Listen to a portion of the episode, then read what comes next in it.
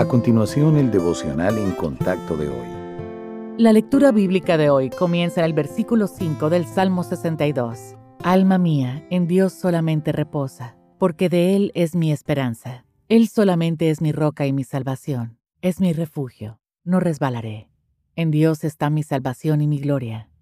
En Dios está mi roca fuerte y mi refugio. Esperad en Él en todo tiempo, oh pueblos. Derramad delante de Él vuestro corazón Dios es nuestro refugio. A nadie le gusta esperar.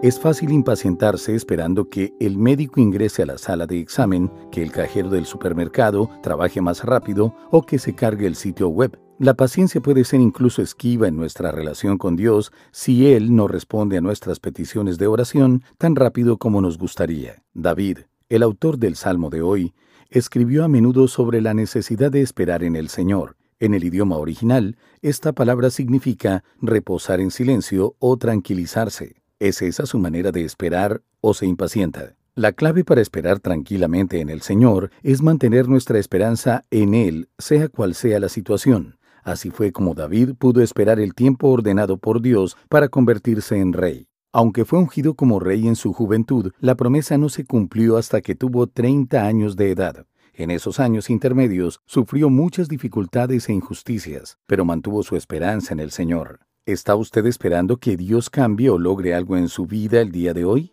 Si es así, siga el ejemplo de David, con la conciencia de que el Señor es su refugio y su fortaleza. Confíe en el tiempo señalado por Dios y en su ayuda.